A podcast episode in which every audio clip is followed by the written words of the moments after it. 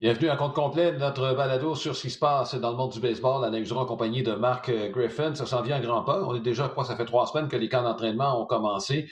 Euh, Marc, avant de parler de l'actualité dans le monde du baseball, en début de semaine, on a appris une mauvaise nouvelle euh, qui touche le baseball canadien, le baseball du Nouveau-Brunswick, le baseball québécois un peu à quelque part. Hérald Cormier qui est décédé. Marc, tu l'as beaucoup connu.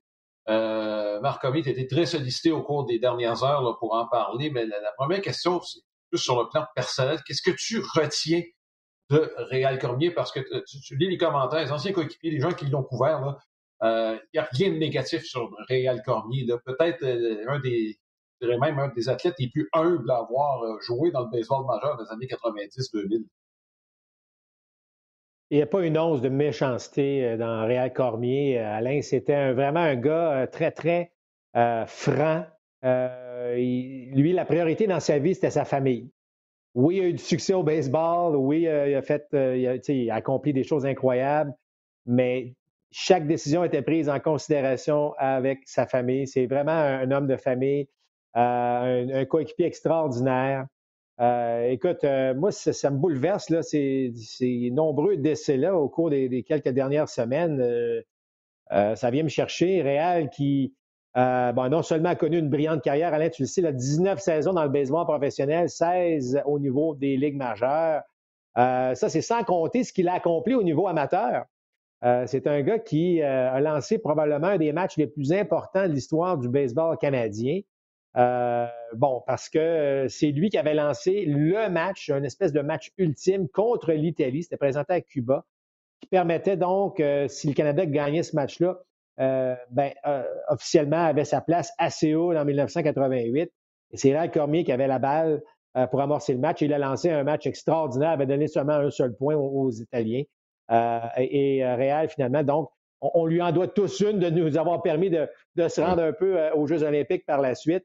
Et ça a été évidemment un gars qui savait, Alain, où il s'en allait. Parce que moi, je me souviens, et toi, tu t'en rappelles sûrement, les joueurs canadiens à mon époque étaient des joueurs autonomes et euh, n'avait pas à passer par, on n'avait pas à passer par le repêchage. Sauf que si tu décides d'aller jouer au baseball aux États-Unis, donc dans un collège américain, là, inévitablement, tu devais passer par le repêchage. Et Réal, euh, qui, bon, plusieurs voulaient le garder au Canada, évidemment, euh, dit non, moi, je m'en vais dans le Rhode Island, je m'en vais dans un collège américain, je vais me faire repêcher, je vais passer par, ce qu'on, par où on passe normalement. Et évidemment, il a été un choix des Cards de Saint-Louis. Il a été très bon et par la suite, ben, on connaît pardon, la suite des choses. Oui. Euh, écoute, euh, juste rappeler un petit peu la, carrière. Tu as parlé de sa carrière amateur repêchée par les Cards de Saint-Louis. Euh, je pense qu'on oublie que c'était un gros, gros prospect avec les Cards de Saint-Louis. Ben, tu as grandi avec, tu as eu l'occasion de jouer contre lui dans la Ligue de la Floride notamment. C'était un gros, gros prospect. Par la suite, c'est amené bon, à Boston. Par la suite, avec les Expos de Montréal, sa carrière de partant a pris fin avec une blessure au coude quand il était avec les Expos de Montréal. Et moi, il y a une saison que je retiens, et je, en 2003, puis c'est assez ironique, euh, Marc, il était releveur. Et cette année-là, avec les Phillies, il terminé avec un dossier de 8 victoires, aucune défaite. C'était pas des défaites de des victoires de vautours, avec une moyenne de points mérités en bas de 2 tu sais, la fameuse statistique que j'utilise de plus en plus pour évaluer les releveurs, le fameux win probability added, sur lequel on pourra peut-être s'attarder éventuellement, là. il a fini deuxième dans la Ligue nationale. je te donne en mille qui avait fini premier, Eric Gagné.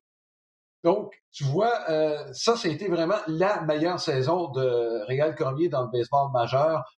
Euh, écoute, c'est. Je savais, très peu de gens savaient qu'il était malade. Ben, écoute, Alain, ben, tu, fais, tu fais bien de le mentionner. Je reviens juste rapidement à sa blessure qu'il avait subie avec mm-hmm. les expos. Et, à l'époque, on disait que c'était une blessure qui pourrait, euh, ou, qui pourrait euh, mettre fin même à sa carrière, parce que là, c'était une mm-hmm. blessure assez grave. On ne sait pas trop trop, mais Réal avait d'autres plans. Il a lancé près de dix ans encore par la suite comme releveur après cette fameuse blessure. Donc, ça vous donne une idée à quel point il était euh, déterminé. Mais il, écoute, pour avoir parlé à quelques quelques Acadiens depuis, euh, depuis l'annonce de son décès. Euh, il tenait à garder ça très discret. C'est pas lui qui voulait aller sur la place publique. Il, voulait vaincre, évidemment, euh, et, être en mesure de, de passer au travers. Ça n'a malheureusement pas été le cas. bouleversant, c'est bouleversant. Ce gars-là, comme je l'ai dit tantôt, n'avait pas une once de méchanceté. Une brillante carrière. Il ne faut pas oublier que c'est toute une histoire. Ça, c'est le gars qui arrive d'un endroit. Il n'y a pas de joueurs de baseball qui proviennent de cet endroit-là. Il n'y a pas beaucoup d'équipes organisées tant que ça. et lui, ben, écoute, il a, il a passé au travers et, comme on l'a mentionné, bon, on s'est démarqué par la suite, mais il a vraiment fait son chemin. Euh, c'est pas lui, c'est pas personne d'autre qui l'a aidé. C'est lui qui a, qui son chemin et qui en a fait une carrière de, près de 16 saisons dans le baseball majeur. C'est exceptionnel comme histoire, mais qui malheureusement se termine beaucoup trop tôt. Oui, ici, dernière question sur euh, Réal Cormier. Euh, Marc, comme lanceur, c'était quoi son répertoire? C'était quoi ses forces? si on parle strictement du point de vue baseball. Lorsqu'il était lanceur partant, c'est pas une rapide puissante qu'il avait, mais tu sais, l'expression Alain qu'on utilise, une rapide lourde. Euh, il y avait mm-hmm. quelque chose de, lourd dans cette balle rapide qui avait un peu un, effet tombante également, cette balle rapide tombante. Euh, surtout face au gaucher, c'était vraiment fatigant. Euh, il a développé cette fameuse balle glissante, surtout plus tard dans sa carrière lorsqu'il est devenu releveur. Cette espèce de releveur gaucher, expert gaucher. Euh, où là, il est devenu un peu ce qu'on appelle, Alain, dans le jargon, le sinker slider. Tu sais, tu peux lancer ta balle rapide tombante et revenir avec une glissante. Euh, c'est un gars qui a, oui, développé un changement de vitesse, mais c'est surtout les deux premiers titres dont j'ai fait mention qui ont fait que Real est devenu. Et son contrôle, j'ajouterais qu'il euh, avait un contrôle euh, vraiment exceptionnel très tôt dans sa carrière. Tu parlais lorsqu'il était avec les Cards de Saint-Louis. Écoute, il était un lanceur dominant partout dans la Ligue de la Floride à l'époque. Personne ne voulait affronter Réal Cormier. Euh, non seulement, bon, il était solide, brisait des bâtons, mais avait un contrôle impeccable. Alors, écoute, un gars qui avait un gros gabarit non plus, là, mais euh, mm-hmm. il faisait le travail. Euh, puis, écoute, pour avoir. Et combien de lanceurs ont réussi à avoir des carrières de 16 saisons? il n'y en a pas une mm. tonne. Réal Cormier, l'a réussi. Il a fait partie de l'âge d'or du baseball au Nouveau-Brunswick. bon, il en en avait trois en même temps à un certain moment. Euh, les, trois ont brillé. Matt Stairs, que tu as connu, que tu as côtoyé, et Jason Dixon, qui s'est retrouvé au match des étoiles à un moment donné, dont la carrière a été trop courte aussi. Et petite anecdote sur Réal Cormier, euh, bon, évidemment, les Expos avaient l'œil dessus. Un autre qu'on a mal évalué. Oh, c'est pas la première fois dans le cas des Expos, n'est-ce pas? Mais euh, en 80, avant la saison 92, après la saison 91, là, écoute, les Expos le voulaient. On le savait que c'était un gros prospect. Et quand on a échangé Andrés Galarraga aux Cards de Saint-Louis, le lanceur que les Expos voulaient était Réal Cormier. Les Cards ont refusé de lui donner et à la place, on lui a donné Ken Hill. ça, a tourné quand même pas mal pour les Expos de Montréal, mais c'est pour te donner une idée jusqu'à quel point on avait Réal Cormier en haute estime. Si les Expos l'avaient en haute estime de cette façon-là, imaginez les Cards de Saint-Louis. C'est drôle, hein? on va terminer là-dessus, là, mais euh, une anecdote, lorsqu'on jouait contre lui, euh, justement, dans la Ligue de la Floride, je parlais qu'il dominait euh, carrément. Et à un moment donné, il nous affronte à Vero Beach et on l'a cogné. On l'a cogné, pas pire. Et après le match, dans son accent acadien fort sympathique, j'avais parfois un peu de misère à déceler, mais bon, il disait ben, qu'est-ce qui s'est passé? Puis notre joueur, le deuxième but qui s'appelait, ben, qui s'appelle toujours Matt Howard, à l'époque, mmh euh, avait détecté que Réal, lorsqu'il s'installait, Alain, c'est le fameux, les, les, lorsque un lanceur ben, euh, donne pratiquement le, tir qu'il va, effectuer, c'est que lorsqu'il lançait la balle rapide, là, tu voyais son doigt euh, de cette façon-là, et les balles à effet, whoop, le doigt était à côté sur son gant, une affaire aussi banale, et bon, finalement, on l'a connu. J'ai été bon joueur, je l'ai dit à Réal après le ah match, même si on allait l'affronter plus tard en saison. Euh, et, c'est quelque chose. Tu sais, c'est le genre de gars qui euh, m'a remercié tout, tout, le restant. À chaque fois qu'on s'est vu par la ah suite, il me remerciait toujours. merci Marc, euh, ça, ça, va aider. Puis, Alors, vraiment, lourde, lourde perte pour le monde du baseball, la planète baseball. Quelle triste. Et, tu sais rapidement que lors de la dernière sortie de Derek au coin, c'est qu'il était venu en relais avec qui? À Réal Cormier. Ah, tiens, tiens, tiens. Oui, le sort euh, fait des choses de bien drôle de façon. Donc, euh, chapeau, M. Cormier, merci pour ces beaux moments pendant une longue carrière. Maintenant, dans ce qui se passe sur le terrain, euh, dans les camps d'entraînement et hors du terrain, je pense qu'on n'a pas le choix d'appeler des choses par leur nom. Encore les Indiens de Cleveland, Marc. Tu te rappelles l'année passée, ça a coûté l'emploi à Mike Clevenger pour rappeler Mike Clevenger qui avait, bon, avait fait preuve de beaucoup d'indiscipline à un point tel que les joueurs des Indiens ne voulaient même plus à l'intérieur de l'équipe. Je rappelle de la sortie d'Oliver Perez devant tous ses coéquipiers. S'il revient dans le club, moi je m'en vais. C'était aussi clair que ça. Il euh, faut se rappeler qu'il y avait Carlos Carrasco qui avait, qui avait eu des ennuis de santé, revenait de la leucémie. Tu avais Terry Francona qui n'a pas terminé la saison en raison de problèmes de santé. Puis là, c'est Franmil Reyes et José Ramirez. Bon, il y en a un qui s'est fait couper les cheveux et les deux ont décidé d'aller dans un resto fermé par la suite, ce qui est contre les règles euh, protocoles. Euh, on n'a pas, euh, pas tergiversé, Marc. Ça a été, sans dire des sanctions, mais on les a écartés immédiatement de l'ensemble de l'équipe. Écoute, Alain, euh, c'est pas le temps de d'avoir un laisser-aller dans tout ça. C'est des camps d'entraînement, c'est pas terminé cette pandémie. Je sais que parfois on a l'impression, bon, les cas diminuent, il fait beau dehors, euh, ça ne devrait pas être si pire que ça. Je pense qu'il faut garder une bonne discipline. Le baseball majeur est très sérieux.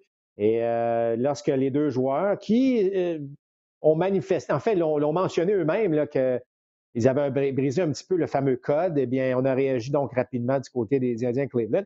Ils n'ont pas été les seuls, là, euh, ceci étant dit. je pense à Pedro Strop avec les, Cubs, entre autres. Mais tout ça pour dire que euh, le, message est quand même assez fort. C'est-à-dire, hey, les gars, si on veut jouer une saison de 162 matchs, puis qu'on ne veut pas se retrouver encore comme l'année dernière avec des équipes euh, et qui, sont, qui sont pris avec des cas, des lourds et avoir un paquet de programmes doubles ici et là, allons-y de façon euh, intelligente. Alors, euh, c'est correct et je pense que les équipes doivent réagir. Peu importe c'est qui, ça pourrait être un, jeune joueur invité au camp d'entraînement comme un José Ramirez. Euh, il, faut vraiment que les, les, équipes, les joueurs, les organisations comprennent. On, a, on vient d'annoncer qu'à peu près toutes les villes vont pouvoir recevoir un certain nombre de spectateurs, mm-hmm. en terminer les stades vides. Mais si on veut que ça soit comme ça, il faut appliquer le protocole. Je sais que c'est pas évident pour les joueurs, il est assez sévère, mais tu sais, Alain, on n'a vraiment pas le choix. Sinon, on va se retrouver avec des problèmes et peut-être des équipes qui vont être écartées, puis bon, ça va causer toutes sortes d'ennuis. Donc, c'est aussi bien d'être sévère dès le camp d'entraînement pour s'assurer que euh, tout le monde soit sur la même longueur d'onde. Oui, il faudra surveiller particulièrement, je pense, ce qui se passe au Texas, qui a décidé de déconfiner de façon sérieuse, euh, comme si c'était terminé. Et bon, enfin, euh, on n'ira pas du côté politique, sauf que sur le terrain, il faudra voir de la façon que ça va, euh, tout ça va, se développer au cours des prochaines semaines, une fois que la saison sera commencée.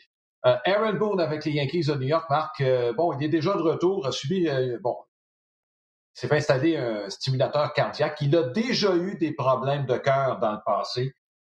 Puis là, il est déjà de retour, se sent déjà très bien. Euh, bon, le problème, c'est que son cœur avait un, bon, un coup de battement qui était très, très bas, qui inquiétait euh, bon, euh, les médecins qui, le suivaient. Il est déjà de retour. Peut se poser la question, c'est, on sait que gérant des Yankees de New York, c'est pas l'emploi, bon, l'emploi qui, est le moins stressant dans le baseball majeur, quoique si ça avait été avec le père Steinbrenner, ça aurait été une autre histoire. Mais Bon, Aaron Bull, c'est une bonne nouvelle en soi pour l'individu. Je pense que c'est là-dessus qu'il faut s'attarder. Oui, et puis tu l'as mentionné, euh, ça fait un petit bout de temps. En fait, lorsqu'il jouait au, euh, dans les collèges américains, où il a commencé à. Ben, il a su qu'il avait des problèmes euh, au, niveau, au, niveau, du cœur, au niveau cardiaque. Et donc, c'est pas la première fois. J'ai aimé son attitude, hein, une attitude qui était. Mm-hmm. qui lui permettait de dire écoutez, oui, c'est important, mais je vais m'en sortir. Euh, ça a bien été d'ailleurs, tu l'as dit, il est déjà de retour. Il était très confiant. Évidemment, il est, il est entre bonnes mains, il va être surveillé. Mais si on le laisse aller, Alain, c'est qu'on est euh, convaincu, j'imagine, chez les médecins, mm-hmm. qu'il euh, est en mesure de poursuivre parce que tu l'as dit. Être gérant des Yankees, c'est pas là que tu, vas être le plus zen, hein, puis le plus. c'est un emploi très, très stressant à plusieurs points de vue. Non seulement tu dois être en mesure d'amener ton équipe vers la victoire, mais d'affronter les médias aussi euh, quotidiennement, comme Aaron Boone le fait. Euh, alors, euh, bonne nouvelle pour, pour lui. C'est le, fun d'avoir des bonnes nouvelles de temps en temps et pas juste des mauvaises. Oui. quelques mouvements personnels, signature de contrat et les deux que j'ai retenus. D'abord, Jackie Bradley, qui finalement va s'aligner avec les Brewers de Milwaukee. Je pense qu'on avait quelqu'un on avait besoin de quelqu'un qui était fort en défense. C'est clair dans le cas de Jackie Bradley, même si l'an passé, Il a eu une de ses meilleures saisons offensives. En fait, son moyenne de présence sur des buts a été la plus haute de sa carrière. Sortir de Boston va lui permettre d'avoir une plus grande régularité. Marc, c'était son problème pendant tout le long de sa carrière. C'est est-ce que Jackie Bradley, c'est celui qui, frappe 280 et qui est capable de se rendre sur les buts en volant de temps en temps, ou celui qui frappe neuvième euh, puis qui, ramasse la balle, mais de qui on n'attend pas grand-chose? Ben, écoute, moi, j'ose, euh, j'ose croire que c'est un bon pari euh, du côté des mm-hmm. Brewers. c'est un gars que j'aime beaucoup. je pense qu'il a, il a démontré, tu as dit qu'il n'a pas été très constant, et c'est vrai. Mais dans les moments où il est bon, il est vraiment bon et euh, j'ai l'impression qu'on est capable. Tu sais, un changement d'air, on en parle souvent lorsque euh, un joueur est établi avec une équipe depuis longtemps. Euh, bon, parfois un changement d'air, un changement d'attitude. je ne sais pas quelles seront vraiment les attentes en attaque, mais chose certaine, il va être très bon en défense. Et soudainement, tu regardes les voltigeurs du côté des Brewers on va attraper la balle. Euh, ça, va être, je veux dire, on vient de s'améliorer, on vient d'aider euh, cette équipe-là à être meilleure en défense. Mais moi, c'est un joueur que j'ai toujours apprécié. Euh, je sais qu'on a jeté la, serviette dans le cas des, Red Sox pour, lui. Mais moi, j'ai l'impression que ça pourrait bien aller. J'ai l'impression que c'est un changement d'air qui pourrait être bénéfique pour lui. Il va se retrouver avec un Lorenzo Kane, ça ne peut pas nuire aussi. Christian Yelich, tu commences à te retrouver avec des gens pas mal de fun euh, autour de toi. Alors, j'ai l'impression que ça pourrait être euh, bien bonne chose, moi, pour, et pour Jackie Bradley et évidemment pour son équipe. Oui, et l'autre, j'ai retenu, c'est le lanceur partant Jake Odorizzi, qui va avec les Astros de Houston, des Astros qui ont cruellement besoin de lanceurs partants, de lanceurs point final, vous allez me dire. Euh, mais euh, Odorizzi qui s'en va donner des manches aux Astros de Houston. On va encore frapper cette année. L'absence de Springer va peut-être être compensée par le retour de Jordan Alvarez. En tout cas, c'est ce qu'on souhaite chez les Astros de Houston. Tu sais, la fameuse fenêtre là, commence à se raccourcir chez les Astros parce que Carlos Correa devient joueur autonome. Qu'est-ce qu'il il y a eu plusieurs départs au cours des dernières années. Donc, Odorizzi s'en vient donner des manches de qualité à Houston. C'est un peu ce dont on avait besoin. Il était quand même le meilleur lanceur disponible, selon moi, le mm-hmm. meilleur lanceur euh, partant sur le marché des joueurs autonomes. Et, là, avec tous les problèmes dont tu as fait mention, euh, parce que là, on cherche des bras du côté des Astros, euh, Dorésier peut-être aller chercher un an de plus à un contrat. Là. Finalement, on lui donne un contrat de trois ans. Euh, mais tu sais, c'est un, un, bon lanceur. J'ai toujours pensé qu'il était mésestimé. Euh, on n'a pas l'impression que Dorédi est un numéro un, un numéro deux, mais tu regardes Alain, son étoffe lorsqu'il est en santé, c'est un gars qui, qui, peut être très coriace. Une bonne prise, selon moi, du côté des Astros. Oui, tu as raison, la fenêtre est en train de se fermer. Tu as, parlé des joueurs qui ont commencé à quitter. Il y a, entre autres George Springer qui n'est plus là. Donc, mm-hmm. euh, on, va, on va le sentir, là, évidemment, euh, du côté des Astros, mais je pense qu'on vient d'être. On, vient de faire une très bonne chose. En fait, on vient d'être une meilleure équipe avec l'ajout euh, de Odoridi. maintenant, souhaitons qu'il reste en santé parce que les blessures au niveau des lanceurs partants chez les Astros commencent à me faire penser, ça commence à me faire penser aux Angels il y a quelques années, mm. Alain, avec tous ces lanceurs blessés? Euh, mais à un moment donné, tu as besoin de bras et je pense que Doridi était le choix logique. Je sais qu'on a payé plus cher qu'on voulait, mais j'ai l'impression qu'on n'avait pas trop trop le choix là, du côté de Houston. Est-ce que le défi, dans le fond, euh, je mets en parallèle les, embauches de Bradley puis Doridi, est-ce que c'est pas un peu le même défi? Dans le fond, on a parlé du manque de constance de la part de Bradley. Je pense que la feuille de route de est peut-être un peu supérieure dans l'ensemble. Si on tient compte strictement de l'attaque, parce que Bradley, je pense qu'en défense, on peut, s'entendre qu'il a fait le travail là, avec les Red Sox de Boston compte tenu des voltigeurs qui étaient à côté de lui là, depuis qu'il est là. Euh, j'ai l'impression que là aussi, un petit peu plus de constance, euh, ça pourrait permettre à Odoridi et Granke peut-être de paver la voie à d'autres lanceurs. Il y en a des lanceurs talentueux chez les Astros de Houston. Euh, ça prend juste quelqu'un pour montrer la voie. Là. Et c'est jamais une mauvaise chose d'avoir des gars comme ça. De, euh, euh, comme on l'a dit, son bagage est important. Tu as parlé de Granke, c'est deux vétérans. Mais euh, moi, j'ai en, en fait, on ne peut jamais connaître c'est quoi l'avenir au niveau des blessures. Mais chose certaine, euh, on vient d'aller chercher un bras de qualité qui pourrait facilement se retrouver euh, parmi les, deux, les deux premiers partants de cette équipe-là, si jamais on a des problèmes au niveau de McCullers, par exemple. Oui. L'autre, bon, c'est une décision qui a été rendue par les Nationals de Washington. on avait mis sous contrat Jerry Jeffress tardivement, à ma surprise, je dois l'admettre, euh, Marc, euh, Jeffress c'était un des meilleurs releveurs de la Ligue nationale l'année passée. Ça avait été le cas il y a deux ans aussi avec les Brewers de Milwaukee, l'année passée avec les Cubs. Ça a pris du temps avant qu'on l'embauche. Et là, oups, sans qu'on donne d'explication, les Nationals de Washington le laissent aller. Euh, bon, il y a un passé avec Jeremy Jeffress, bon, avec des consommations, bon, substances illicites, euh, anxiété également. Bon, euh, Jeffress disait qu'il souffrait d'épilepsie infantile quand il était plus jeune, etc., etc. Sauf que ça allait quand même bien. Et au cours des deux, des trois dernières années, c'est le meilleur releveur de la Ligue nationale. Et tout d'un coup, sans explication, on laisse aller. ce qui, moi, ça m'a étonné que le marché soit aussi pauvre pour un gars comme Jeremy Jeffries. Euh, écoute, il y a un sur roche à quelque part, Marc. Je peux pas croire qu'on ait laissé aller ce gars-là sans raison valable, importante et euh, qui pourrait mettre sa carrière en jeu. Et non seulement ça, Alain, mais il était, euh, il était un joueur invité. Il avait un contrat des ligues mineures. C'était même pas un contrat des ligues majeures qu'il avait. Euh, écoute, euh, la direction des Nationals ne vont, on n'en dira pas plus. on a dit que c'était une décision que, au niveau, c'est pas au niveau baseball. C'est ce qu'on a confirmé, c'est que c'était mm-hmm. pas une décision baseball. Donc, faut y aller du côté personnel. Euh, et on l'a libéré. Je sais que Jeffress a répliqué sur les réseaux sociaux en disant que c'est pas correct, qu'on lui donne euh, mauvaise intention, peu importe, mais ça reste qu'une organisation qui, agit de la sorte quand on pense que Jeffress aurait pu certainement aider cette équipe-là en, relève. Euh, il y a, effectivement, il y a Anguille sur roche, c'est clair. On va avoir cette histoire-là qui va, qui va débloquer éventuellement, mais c'est très bizarre et euh, c'est drôle parce que le directeur général Rizzo qui a mentionné non, on n'en parlera pas. Là, on a essayé d'aller euh, au niveau de Martinez, on a essayé de parler aux joueurs. Et je pense qu'il y a un mot d'ordre, c'est que personne ne peut parler de cette situation-là. Faites juste dire vous n'êtes pas au courant. Parce que tu mm-hmm. vois là, que toute la ligne euh, derrière, là, c'est la même chose. Donc, Alain, c'est quand même quelque chose de, selon les Nationals, en tout cas, qui est assez mm-hmm. importante pour qu'on puisse le libérer sans donner d'explication.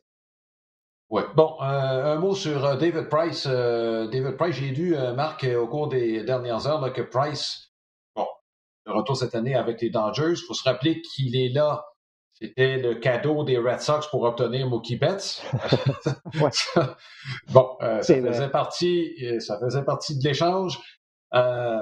écoute, de, de ce côté-là, David Price est prêt à les lancer en relève c'est qu'on a déjà un gros trio au monticule. On va carburer avec euh, Walker Bueller, avec Clayton Kershaw, avec Trevor Bauer qui va s'ajouter avec eux. Bon, euh, on a quelques trophées Cy Young, certains. On en a déjà trois, probablement un quatrième avec Bueller à un moment donné, si jamais euh, son étoffe se concrétise sur le terrain. des dangereuses qui ont une masse salariale qui est amplement plus grande que n'importe qui, puis ça inclut les Yankees de New York cette année. Quel sera le rôle de David Price cette année? Ben écoute, Alain, euh, en passant, c'est près de 60 millions de plus que n'importe qui, imaginez, euh, la, salariale des Dodgers. Euh, écoute, Alain, il a même manifesté le, le, fait que lui, il va s'ajuster au rôle qu'on va lui donner. Mm-hmm. Donc, si c'est comme partant, évidemment, il a l'expérience, il a toujours été partant, ou presque. Je sais qu'il a commencé sa carrière comme mm-hmm. releveur, mais c'était à ses débuts. Euh, donc, il est prêt à venir en relève, que ce soit longue relève, courte relève. Tu sais que Price mm-hmm. n'a pas lancé l'an dernier, rappelez-vous. Euh, d'ailleurs, il a fait sa première sortie là, au camp d'entraînement, pas plus tard qu'il y a quelques jours, une manche impeccable, en fait 11 tirs dans la manche et c'était déjà terminé. Écoute, il peut aider les Dodgers, surtout si euh, on l'utilise d'une façon, bon, quelques départs ici et là, dépendamment de la santé des, des lanceurs partants, mais c'est un gars qui peut drôlement aider son équipe. Oui, il coûte cher, évidemment, mais ça n'a pas l'air à déranger trop trop les Dodgers. Alors, écoute, tu sais, partout où il est passé, David Price, euh, bon, oui, il a fait plusieurs équipes, mais tu sais, il a quand même laissé une bonne impression partout où il est passé. C'est-à-dire que c'est un gars d'équipe, c'est mm. un gars qui est capable euh, d'en donner. Alors, il agit en bon vétéran, il voit la situation, il n'est pas fou, c'est devant lui.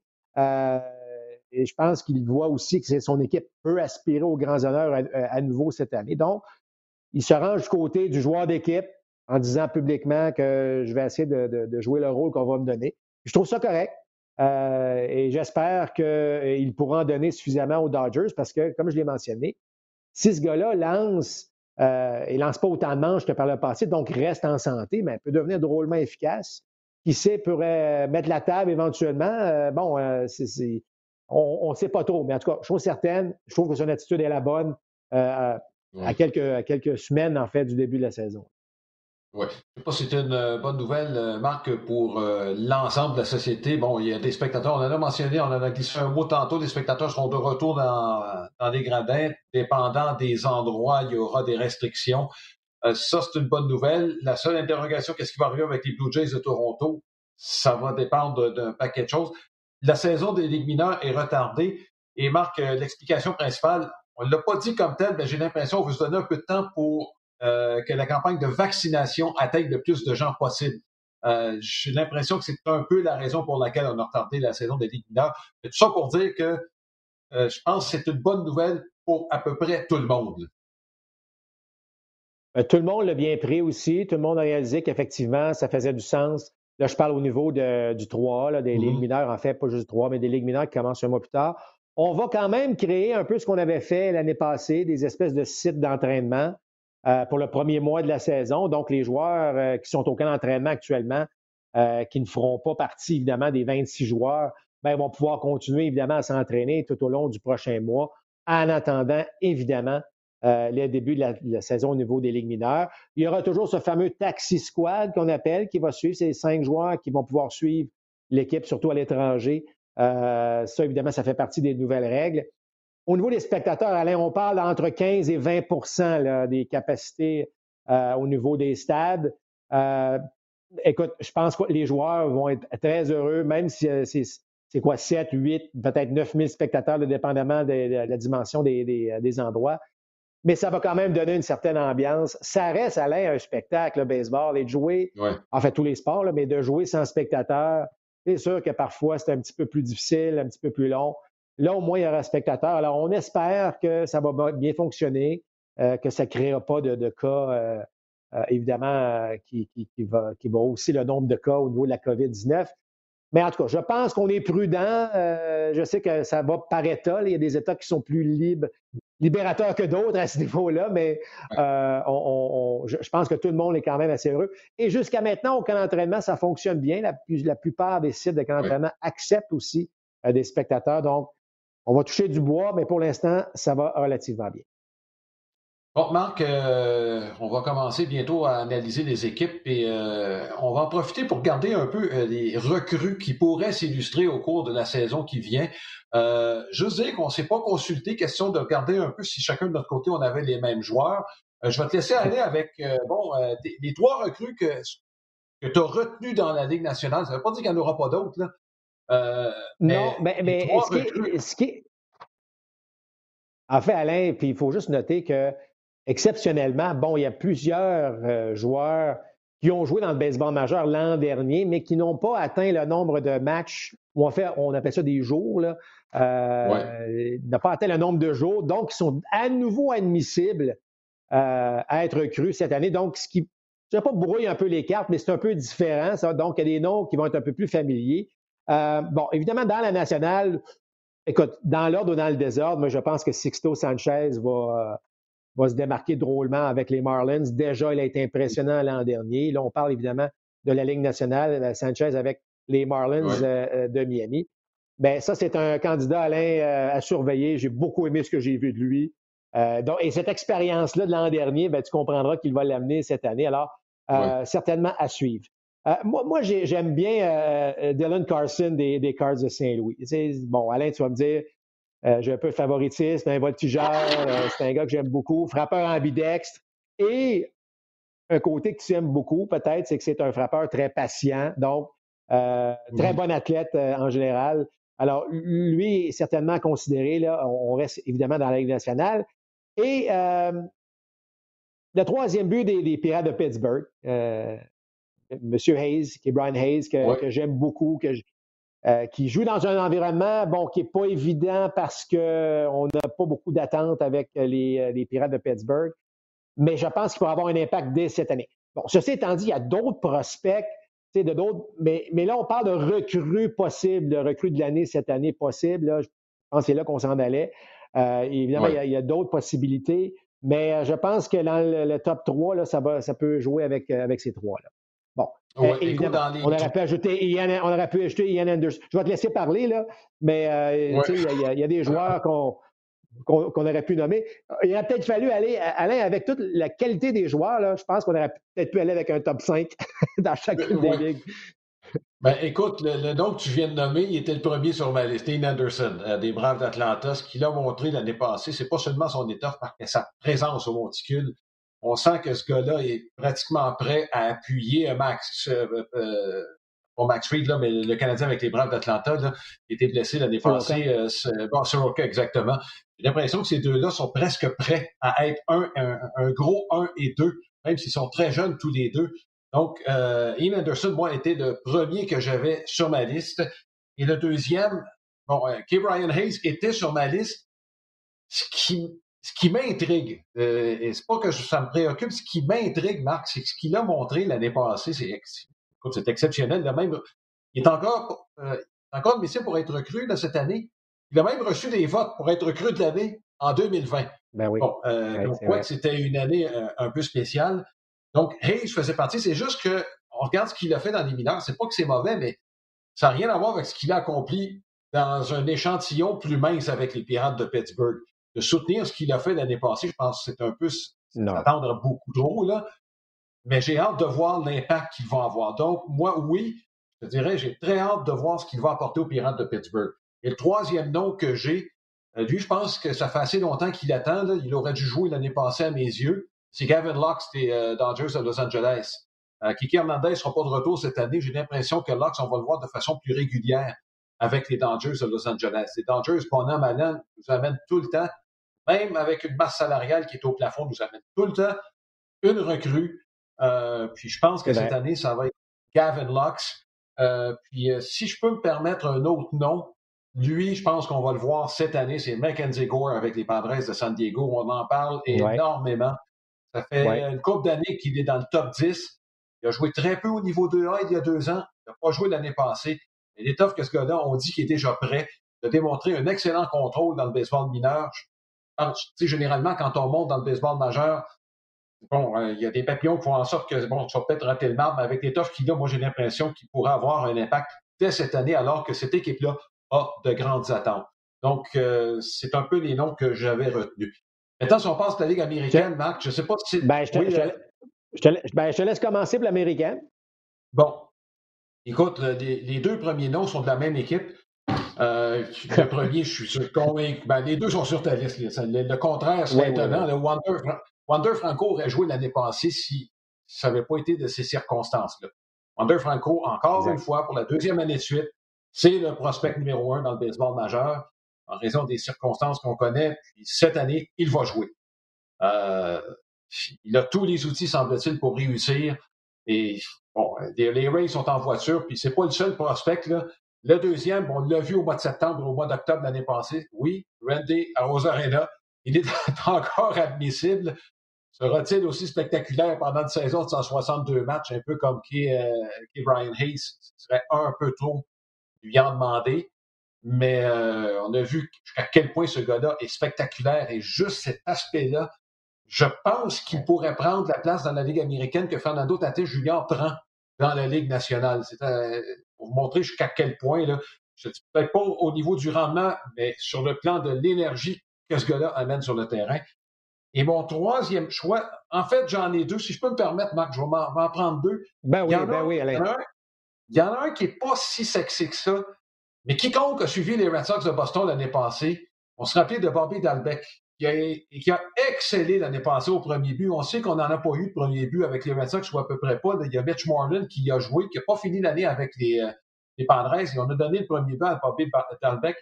Écoute, il a frappé dans les ligues mineures. Là, il s'en va avec les Red Sox de Boston.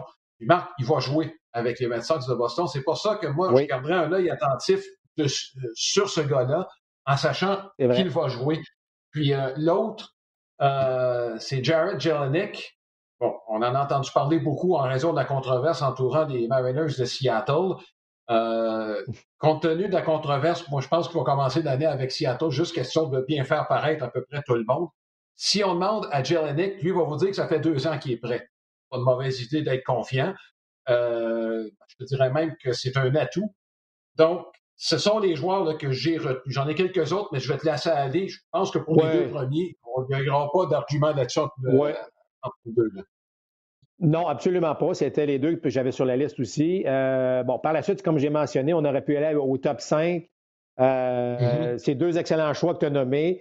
Euh, il y a Kirillov avec les Twins qui semble être prêt aussi à, faire, faire, un peu de dommages. frappeur naturel. Évidemment, je, suis toujours attiré un peu plus vers les frappeurs. Alain, je suis désolé. C'est un, peu, un, peu, un peu comme ça. Castle. Ouais. Il y a Mountcastle avec les, les, Orioles de Baltimore qui a fait bonne impression l'année dernière, lui aussi, qui est encore admissible cette année, qui pourrait certainement être un joueur euh, à surveiller. Bon, il y a, des, noms qu'on n'a pas mentionnés. Euh, est-ce, que, Nate Pearson avec les Blue Jays, bon, qu'est-ce que ça va donner? Euh, je pense qu'on va lui en demander beaucoup à Nate Pearson parce que, bon, on a une belle équipe en attaque. Le point d'interrogation reste au monticule. Est-ce que Nate Pearson pourra euh, se faufiler parmi les meilleurs recrues. Il a certainement les habiletés, le bras pour le faire. Maintenant, est-ce qu'il peut rester en santé? Euh, mais je pense que c'est un nom euh, qu'on va entendre parler évidemment cette année. et, il y en a d'autres, il y en a plusieurs. Il y a McKenzie. vraiment, on aurait, je pense, Alain, avec la recherche qu'on a pu faire sur les recrues cette année, on aurait probablement même pu y aller par section euh, tellement qu'il y a quelques bons joueurs qui euh, se retrouvent là, présentement euh, là-dessus. Est-ce qu'il y a plus de profondeur dans la Ligue américaine? Moi, en faisant ma, liste, j'avoue, j'ai, j'ai eu plus de difficultés à, décortiquer le tout, à part les deux premiers là, qui, qui semblaient assez évidents de part et d'autre et à peu près tout le monde. Je, je t'avoue que dans la Ligue américaine, je trouvais qu'il y avait énormément de profondeur. Tristan McKenzie faisait partie de la liste. Euh, c'est un gars intriguant. Ben, écoute, puis, puis Garcia en est un autre. Euh, écoute, c'est tous des noms. Euh, c'est, effectivement, la Ligue américaine, c'était beaucoup plus, euh, beaucoup plus difficile de prendre un top 3 à ce niveau-là. On aurait pu aller un petit peu plus. C'est un petit peu plus léger dans la Ligue nationale. Ceci étant dit, on aura sûrement, certainement de belles surprises. Moi, ce que je retiens, par exemple, Alain, dans tout ça, c'est que euh, je vois l'avenir d'un bon oeil. Je vois, euh, bon, en lisant la, biographie, en lisant les, euh, détails sur ces jeunes joueurs-là, il y a une belle relève qui s'en vient, puis c'est pas terminé. Puis là, je sais qu'on a coupé les, les repêchages à cinq rondes, puis ça, ça pourrait peut-être jouer un tour dans, deux ans, trois ans, en espérant qu'on revienne à un nombre de rondes qui vont faire un peu de sens. Mais je trouve que la qualité des athlètes que l'on retrouve, tu sais, on parle de frappeurs ambidex, on parle déjà de frappeurs extrêmement patients. On, a l'impression, Alain, que les joueurs euh, dans les programmes universitaires, on les prépare beaucoup mieux euh, pour faire le saut dans le baseball professionnel. Et on le voit maintenant, c'est pas rare que les, joueurs passent un an, un an et demi, deux ans, puis whoop, ils ont déjà un impact au niveau des lignes mineures, puis ils ont un impact par la suite au niveau des ligues majeures. Bon, évidemment, la saison 2020, on va l'oublier avec la COVID et tout ça, mais ce que je veux dire, c'est que je trouve, ça rafraîchissant de voir la qualité des athlètes qui s'en viennent, la qualité des bras aussi des lanceurs, mais la qualité des, euh, euh, frappeurs en bidex, des, des, frappeurs plus intelligents. les gens, ils s'inquiétaient des défenses adaptées. Rappelle-toi, parce que les défenses adaptées, ça commence, ça fait un petit bout de temps. Ben, c'est cette jeune génération-là qui arrive, euh, qui va faire en sorte, selon moi, qu'il y en aura beaucoup moins de défense adaptée parce que ce sont des frappeurs beaucoup plus complets qui s'en viennent, moins des frappeurs unidimensionnels, le gros frappeur gaucher qui fait juste tirer la balle. On en voit de moins en moins, sinon presque plus au niveau, euh, euh, des, des collèges américains. Donc, il y a un bon travail de soutien qui se fait derrière.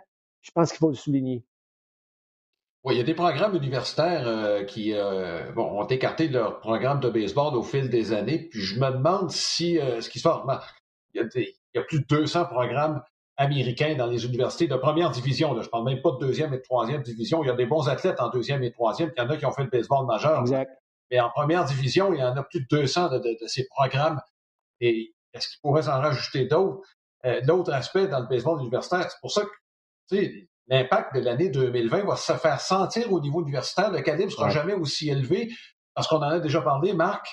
il y a des joueurs qui n'ont pas pu jouer l'année passée qui auront droit à un sursis, donc à une autre année cette année. Donc, le calibre aura jamais été aussi élevé et ça aura un impact sur le repêchage aussi cette année. Donc, euh, écoute, les jeunes qui sont dans les écoles secondaires sont mieux de s'attacher. J'ai l'impression les recruteurs vont être davantage dépêchés vers les universités et les collèges de première, deuxième année que vers les écoles secondaires.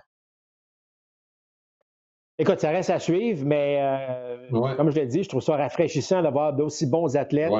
Euh, choisir le baseball, premièrement, puis de tenter de se développer euh, dans ça. Donc, il y a une belle relève à ce niveau-là et on espère évidemment qu'on aura l'occasion de voir ces joueurs-là tout au long d'une saison complète cette année en 2021.